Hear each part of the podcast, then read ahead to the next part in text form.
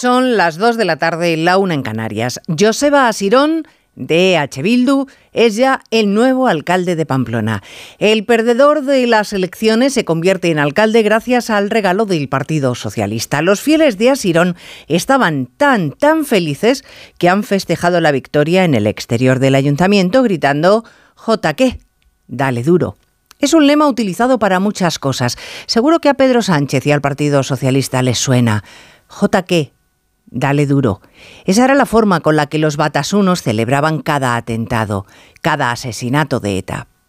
Hoy, el partido de Germán González López, Enrique Casas, Vicente Gajate, Fernando Mújica, Francisco Tomás y Valiente, Fernando Buesa, Juan María Jauregui, Ernest Lluc, Froilán Elespe, Juan Priede, Joseba Pagaza Urtundúa e Isaías Carrasco, el partido en el que militaban estos doce hombres, el Partido Socialista, le ha regalado la alcaldía de Pamplona a Bildu. Onda Cero. Noticias Mediodía. Elena Gijón. Buenas tardes. Estos han sido los gritos. JK Irabasi Arte. Dales duro hasta vencer.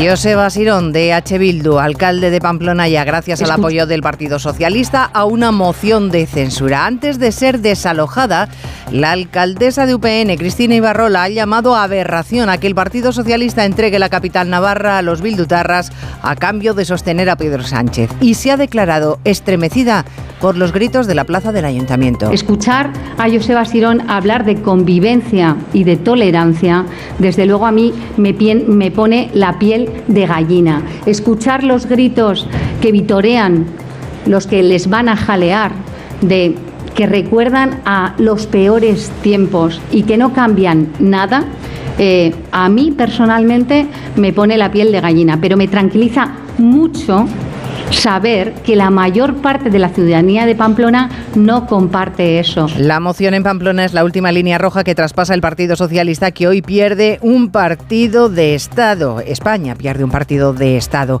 Palabras del presidente del Partido Popular, Núñez Feijó, que ha comparecido esta mañana para hacer balance de lo que llevamos de legislatura. Sostiene que el único logro de Sánchez ha sido su propia investidura porque tenemos el mismo poder adquisitivo que hace 15 años y pagamos muchos más impuestos.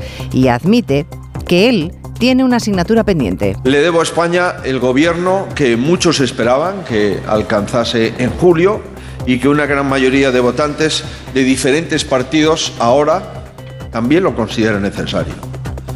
El cuándo, el cuándo lo decidirá el independentismo, porque tiene la llave del gobierno de España. Y el cómo, el cómo les aseguro que será con dignidad y con la firmeza de defender los principios que no defiende el actual gobierno. Sin embargo, la anterior portavoz del Ejecutivo y actual ministra de Vivienda, Isabel Rodríguez, ha calificado de anécdota lo sucedido en Navarra. Sí, dijo que no entregaría Pamplona, pero es un hecho menor, dice, comparado con las muchas veces en las que Pedro Sánchez ha cumplido con su palabra, afirmación en espejo público de Andena 3. Y yo lo que deseo es que tras esta moción de censura contemplada en nuestras normas y en nuestras leyes, lo que se produzca es algo que no se venía produciendo, que es una buena interlocución entre entre el Ayuntamiento de Pamplona, el Gobierno de Navarra y el Gobierno de España. Una buena interlocución entre el PSOE y EH Bildu. Hay más noticias de la actualidad de la mañana que repasamos en titulares con Paloma de Prada y Jessica de Jesús. El delegado del Gobierno para el Plan Nacional sobre Drogas reconoce que esperaban conductas más prudentes tras conocerse los resultados del primer estudio sobre consumo de alcohol, tabaco e Internet entre niños de 12 y 13 años. Uno de cada cuatro reconoce haber bebido alcohol y haber probado los cigarrillos electrónicos. El ministro Bolaños y la número 2 del PP, Cuca Gamarra, contactan para intentar presentar mañana un texto consensuado de reforma del artículo 49 de la Constitución para eliminar el término disminuido. Es uno de los acuerdos que alcanzaron Sánchez y Feijó en la reunión del 22 de diciembre. Sánchez garantiza irá que España mantendrá su compromiso con la seguridad del país. Viaje del presidente a Bagdad con visita a las tropas españolas allí destacadas a las que ha agradecido su labor asumiendo que vienen tiempos de trabajo muy duros. Naciones Unidas denuncia graves violaciones de los derechos humanos en Cisjordania desde el 7 de octubre cuando comenzó la guerra en Gaza.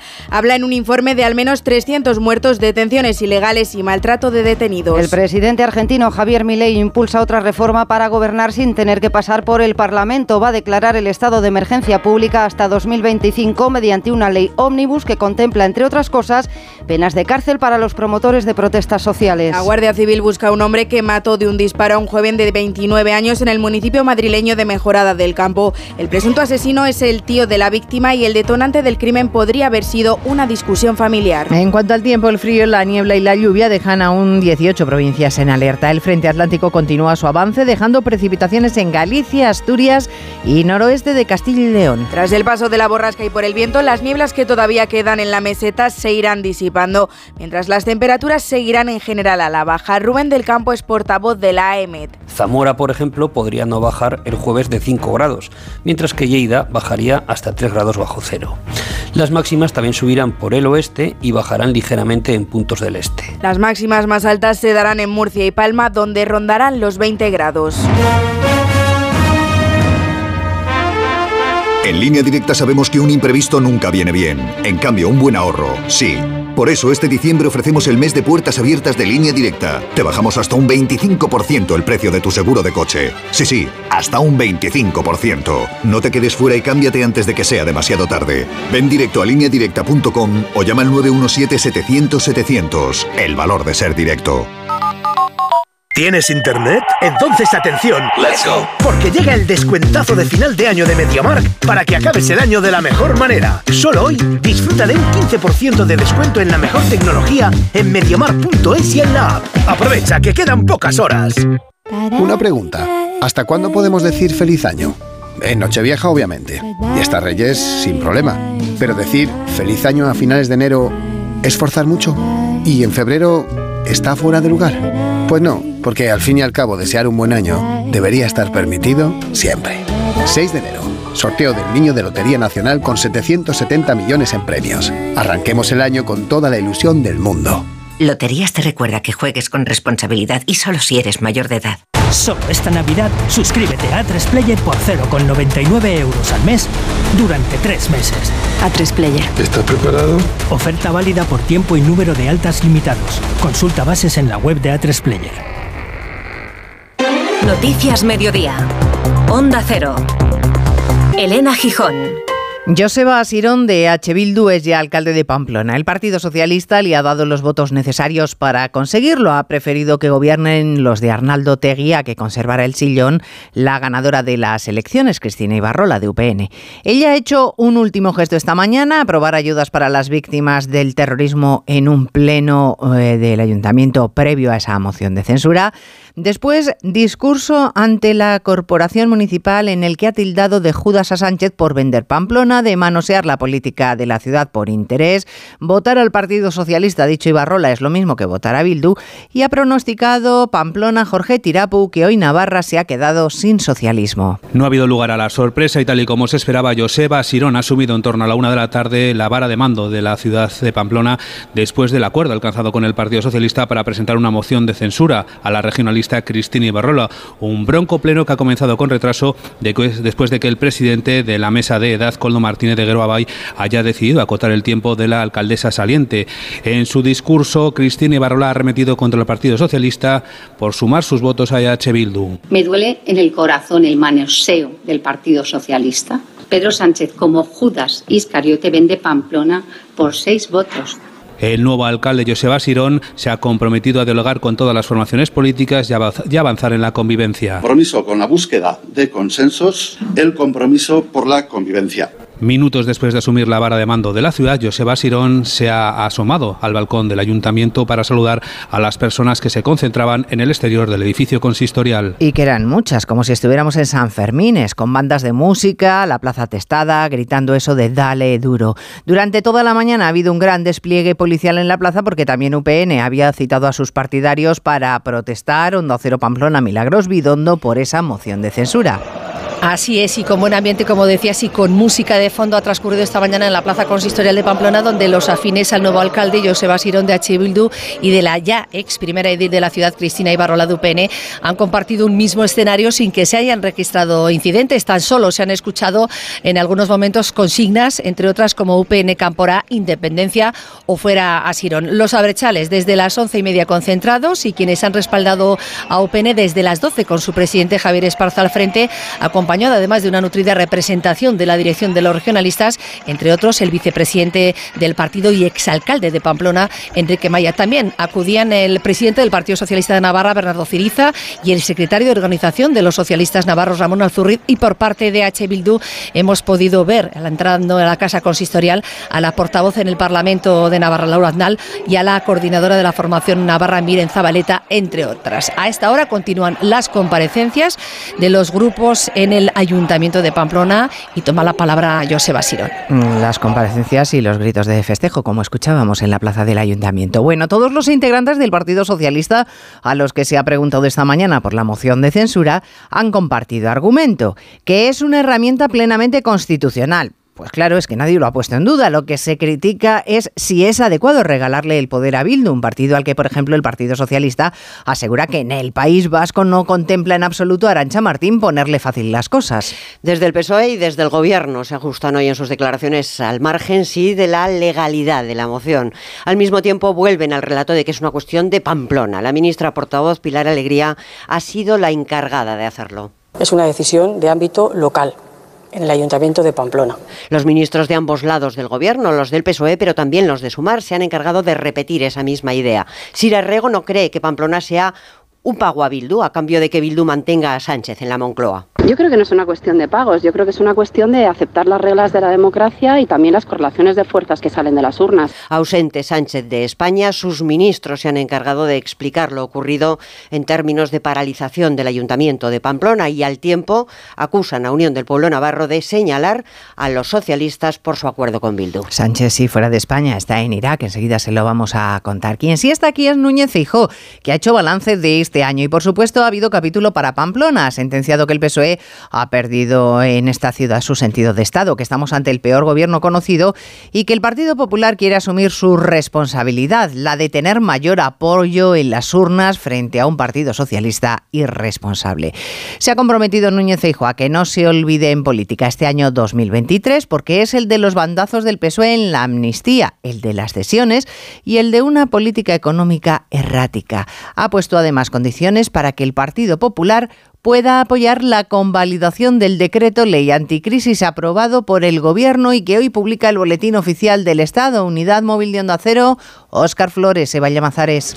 Feijo presenta al PP como garantía antiamnesia. El Gobierno quiere que se olvide 2023, el de la mayor factura para seguir en Moncloa, porque nunca fue tan alto el precio democrático y los populares seguirán defendiendo que 2024 no sea el de la mayor regresión democrática en 45 años de constitucionalidad. La moción de hoy en Pamplona, ha dicho Núñez Feijó, es la última línea de un año en el que se han sobrepasado todas. Hoy España no gana una alcaldía progresista. Hoy España gana una alcaldía reaccionaria. Que nadie se engañe. Hoy España pierde un partido de Estado. Sánchez ha elegido acabar el año brindando con Bildu. Nosotros, agradeciendo a los españoles su confianza y poniéndonos a disposición para defender sus derechos, su convivencia y la concordia. Sin muros, el PP seguirá reconstruyendo la dignidad de los españoles y si la soberbia de Sánchez no lo impide, apoyará el decreto de medidas económicas siempre y cuando se incluyan sus propuestas de deflactar el IRPF y bajar el precio de carne y pescado. Bueno, de este decreto anticrisis se han hablado esta mañana consumidores y economistas. Unos y otros creen que la rebaja del IVA es insuficiente. Pero además aquí, en Onda Cero, el profesor Rafael Pampillón apuntaba en más de uno que el decreto está más pensado para conseguir votos que para estimular, Patricia Gijón, la economía. Con estas medidas, los economistas ven complicado que España pueda cumplir con la reducción del déficit que marca Bruselas del 3%. Europa apremia recortar el gasto, pero muchas de las ayudas se mantendrán todo el año. En Onda Cero, Rafael Pampillón, catedrático de Economía del CEU, considera injustos además los impuestos a la banca y a las energéticas porque amenaza la inversión de las grandes empresas. Son parches, dice, electoralistas. Eh, eh, todas estas medidas están dentro de a ver quién ofrece más a la ciudadanía para conseguir más votos. Es populismo. Todas estas medidas son parches electoralistas, pero que no van al fondo de lo que necesita el país, que es aumentar la productividad. Las asociaciones de consumidores ven ineficaz la prórroga de la rebaja del IVA en la alimentación porque los alimentos no han parado de subir en el último año. Piden que se establezcan precios máximos como única medida efectiva. Este decreto ha sido publicado hoy en el BOE, entra mañana en vigor y con él una medida reclamada mmm, durante mucho tiempo y que se incluye en el articulado, la prohibición de cobrar comisiones a los mayores por retirar dinero en ventanilla en los bancos. Ha sido esta la última decisión del gobierno de Pedro Sánchez tal y como quedó configurado después de las elecciones. Mañana Nadia Calviño va a ser sustituida como vicepresidenta económica porque, como saben ustedes, desde el 1 de enero va a ejercer de presidenta del Banco Europeo de Inversiones. No sabemos si con ella mañana saldrá del gabinete algún ministro más. En los cinco años que lleva Sánchez gobernando ha habido varios relevos, varias crisis, pero la mayoría de los exministros Juan de Dios Colmenero ya han sido recolocados. Premios y recompensas para los que dejan de ser ministros que hacen uso de las llamadas puertas giratorias. Raquel Sánchez perdió el tren del ministerio y será presidenta de Paradores en sustitución de Pedro Saura, otro exsecretario de Estado que pasará a estar al frente de Correos sustituyendo al que fuera jefe de gabinete de Sánchez, exministros recientes como Miquel Iceta, que ha sido nombrado embajador en la UNESCO. Y aunque puede ser algo que ocurra siempre en mayor o menor medida, estos nombres y cargos se unen a otros que suelen ser menos frecuentes, como el exministro de Justicia como magistrado del Tribunal Constitucional, la exministra Beatriz Corredor al frente de Red Eléctrica o el exsecretario de Estado al frente de Renfe, AENA, Indra o el presidente de la agencia F, que será el que era secretario de Estado de Comunicación en Moncloa. Noticias Mediodía. Onda Cero. Hay dos tipos de motoristas. Los moteros, que llegan en cinco minutos, y los mutueros, que hacen lo mismo, pero por menos dinero. Vente a la mutua con tu seguro de moto y te bajamos su precio, sea cual sea. Llama al 91 555 5555. Hay dos tipos de motoristas: los que son mutueros y los que lo van a ser. Condiciones en mutua.es. Descubre en covirán.es la increíble historia de José, Lola y sus trigemelos que ocurrió hace menos de un año en un Covirán como el tuyo. Covirán, súper cercanos. Feliz Navidad. Almería, eres mi sol. Sol que ilumina enigmáticos paisajes y naturaleza salvaje. Luz de aguas cristalinas y cielo estrellado. Eres viento, sal, emoción y paz. Almería, eres mi sol. El sol que necesito. Diputación de Almería y Costa de Almería. Hola familia, hoy vengo a presentaros mi nuevo libro, Cocina de 10 con Carlos Arguiñano. Crema de brócoli y calabacín, arroz con alcachofas o lasaña de pollo. Cocina de mercado, sana y con resultados sobresalientes. Cocina de 10 con Carlos Arguiñano. 598 recetas sencillas de hacer y muy ricas de comer. Editorial Planeta. ¿Y pásalo de 10 cocinando? Noticias Mediodía. Onda Cero. El informe publicado esta mañana por el Plan Nacional de Drogas sobre los hábitos de nuestros menores es de los que ponen los pelos de punta. Estamos hablando de alumnos de primero y segundo de la ESO, es decir, de 11 y 12 años. Uno de cada cuatro ha fumado alguna vez ya sea tabaco o cigarrillo electrónico y tres de cada diez ya han probado el alcohol según se avanza en edad, los datos se multiplican, porque entre los 14 y 18 años esas cifras, Francisco Paniagua, hasta se quintuplican. Se quintuplican porque de 14 a 18 años el estudio revela que el 76% ha consumido alcohol alguna vez en su vida, el 73% en los últimos 12 meses y un 56% en los últimos 30 días. Se inician en el consumo de alcohol a los 11 años, pero es que un 7% de estudiantes entre 12 y 13 años afirma haberse emborrachado. Consiguen el alcohol en tiendas de barrio, chino y kioscos. Respecto al tabaco, preocupa el consumo inusual que hay de vapeadores y cigarrillos electrónicos que se empiezan a utilizar creyendo que son inofensivos. Joan Ramón Villalbil, delegado del Plan Nacional contra Drogas. Hemos visto que la proporción que ha probado cigarrillos electrónicos no es nada despreciable, es del orden de un 25%, sorprendentemente altas, muy superiores a las del tabaco, teniendo en cuenta que estamos viendo cada vez más que los cigarrillos electrónicos son la puerta de entrada al consumo de tabaco. El estudio revela también que un 37% de chicos de 12 y 13 años consume bebidas energéticas y un 10% las mezcla con alcohol. Hablamos de otra droga, de la cocaína, operación conjunta de la Guardia Civil, la Agencia Tributaria y la Policía Nacional, que ha permitido interceptar 2.000 kilos de esta sustancia, dos toneladas que se encontraban ocultas en el tanque de lastre de un mercante atracado en el puerto de Santa Cruz de Tenerife. Redacción en Canarias, Gustavo de Dios. El buque navega con bandera italiana. Su última escala fue en Río de Janeiro, en Brasil, y su destino, tras la parada en Santa Cruz de Tenerife, era el puerto de Marsella, en Francia. Hablamos de una operación conjunta de Policía Nacional, Guardia Civil y Agencia Tributaria sobre este carguero de más de 200 metros de eslora en el que los agentes estuvieron más de 15 horas en un registro que les llevó finalmente hasta uno de los tanques de lastre del buque que había sido manipulado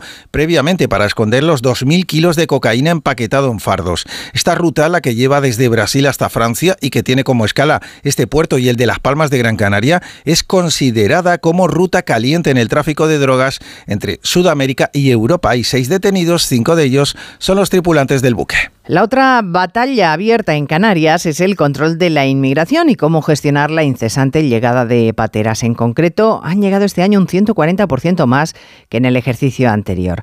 Está reunida ahora mismo la conferencia sectorial. La ministra El Masai tiene previsto comparecer a las 4 de la tarde y esperamos los detalles de las medidas migratorias acordadas, además de alguna indicación sobre si hay acuerdo al reparto de personas que llegan a nuestro país por las diferentes comunidades autónomas, cómo se van a repartir los cupos, asunto que preocupa particularmente a Canarias, como les digo, sobre todo en el caso de los menores.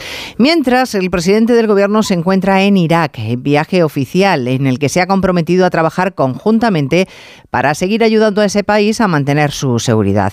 Apoyo a nuestros 362 soldados que permanecen en aquel país y anuncio de una cumbre entre España e Irak en 2024 e inversiones para ayudar en la reconstrucción. Admite Pedro Sánchez que es esencial mantener la estabilidad en la zona, así que ha vuelto a haber recordatorio de la guerra entre Hamas e Israel. Rechazamos eh, la muerte de civiles, en especial de los miles de niños y niñas que están muriendo en Gaza. Alertamos sobre las graves consecuencias humanitarias que esta crisis está dejando entre la población palestina y reclamamos el fin de las hostilidades y un alto el fuego permanente. Pues no, no es lo que está sucediendo. Los ataques recíprocos entre Hamas e Israel continúan. El gobierno israelí con severas advertencias también al Líbano, ya que Hezbollah está endureciendo el lanzamiento de misiles desde ese territorio hacia Israel. Mientras, el ejército hebreo admite algunos errores en el bombardeo de los alrededores de un campo de refugiados de la Franja de Gaza. Corresponsal Hanna Beris. El ejército no se retracta de la importancia que tenía el ataque que lanzó contra dos blancos de Hamas en esa zona, pero sí reconoce que si equivocó en la elección del proyectil utilizado.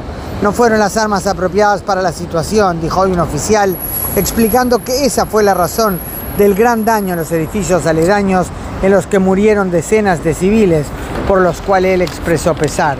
El gran desafío de fondo es que jamás intencionalmente casi siempre opera entre los civiles o muy cerca de ellos. Mirando hacia el norte está claro que en los últimos días hay una escalada seria en los ataques de Hezbollah y por ende también las respuestas de Israel. Hoy mismo sonaron las alarmas en varias ciudades del norte de Israel indicando que había cohetes en camino y en un caso inclusive un dispositivo aéreo no identificado que fue interceptado por la defensa antiaérea de Israel. Y en Argentina, rechazo mayoritario de la oposición peronista al macrodecreto de Javier Milei, en el que el gobierno concentra poderes para llevar a cabo un plan de choque económico, plan que incluye, por ejemplo, un endurecimiento de las penas de cárcel para los que agiten las protestas en la calle. Corresponsal Pablo Sánchez Olmos. Con este tercer y último paquete de reformas de más de 600 artículos que afectan a una veintena de leyes, el líder ultraliberal busca dar un giro definitivo al rumbo de Argentina. Los afectan a muchos ámbitos, desde aumentar las penas para los que realicen bloqueos viales o proteger aún más a los antidisturbios, a eliminar las primarias obligatorias en los partidos, cambiar la manera en la que se elige a los diputados u otorgarse la capacidad de cancelar contratos de la Administración por falta de fondos públicos. Aunque sin duda alguna la decisión que más preocupación ha generado en la oposición ha sido la de imponer el estado de emergencia económica hasta finales del 2025, lo que en la práctica permitiría al Ejecutivo atribuirse las competencias del Parlamento. Si la justicia no lo impide, todas estas reformas entrarían en vigor el 29 de diciembre, aunque en cualquier caso, la última palabra siempre la tendría el Pleno del Congreso, donde el partido de Milei se encuentra en amplia minoría. Noticias Mediodía. Onda Cero. En línea directa sabemos que un imprevisto nunca viene bien. En cambio, un buen ahorro, sí. Por eso este diciembre ofrecemos el mes de puertas abiertas de línea directa. Te bajamos hasta un 25% el precio de tu seguro de coche. Sí, sí, hasta un 25%. No te quedes fuera y cámbiate antes de que sea demasiado tarde. Ven directo a lineadirecta.com o llama al 917-700-700. El valor de ser directo. Un beso. Otro para ti. Te mando un beso. Nunca nos habíamos dado tantos besos como en los últimos 100 años. Si la tecnología nos ha permitido conectar como nunca la vida de las personas, imaginémonos todo lo que seremos capaces de hacer en los próximos 100. Telefónica, imaginémonos.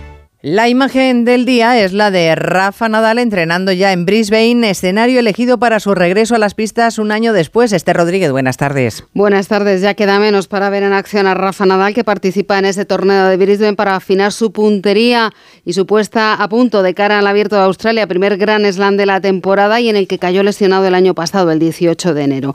Desde entonces el mallorquín hoy muy lejos del top 100 de la ATP, ha pasado por el quirófano y ha vivido un duro proceso de recuperación que, como él mismo ha confesado, le hizo pensar en una retirada lejos de las pistas. El mundo del tenis celebra su regreso, también Nova Djokovic, número uno del mundo, que ayer jugó un partido de exhibición ante el número dos, Carlos Alcaraz. You know, we, we want to see him play as much as possible. Hopefully, Queremos verle uh, jugar we lo can máximo have some posible. great matches this year, both uh, Ojalá Carlos and me against, tengamos uh, tanto Carlos Rafa. como yo grandes partidos ante él. For, us, for the sport. Será muy bueno para el Uh, deporte y para nosotros. tennis.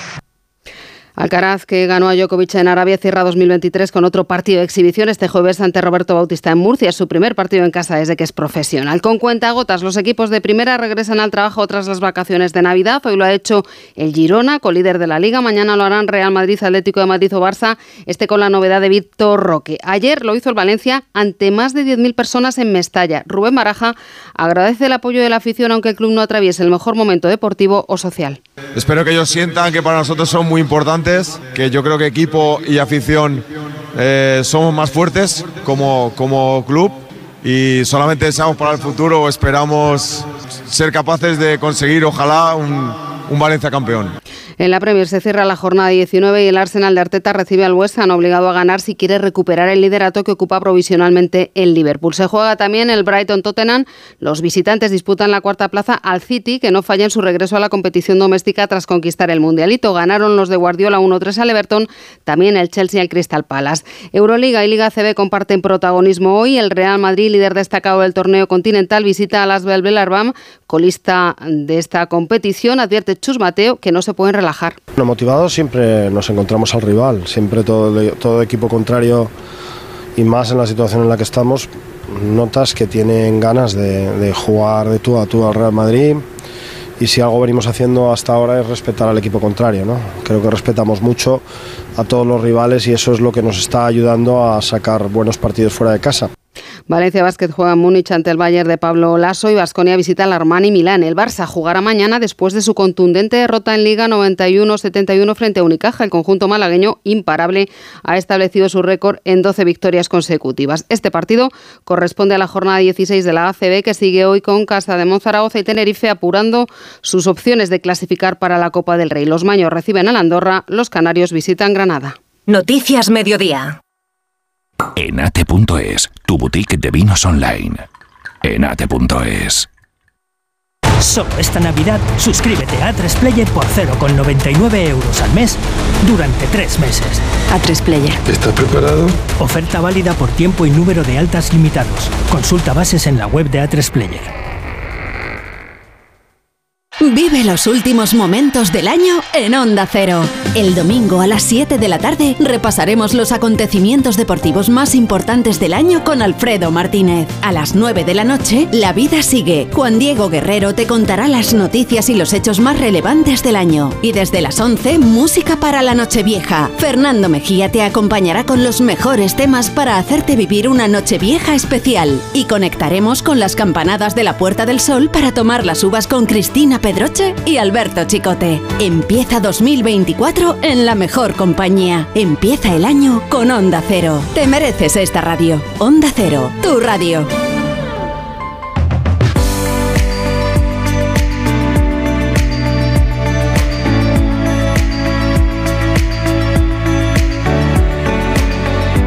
Loterías y Apuestas del Estado ha pagado ya más de 1.081 millones de euros a los ganadores del sorteo extraordinario de Navidad de este año 2023, así que todavía faltan por cobrar 1.500 millones de euros.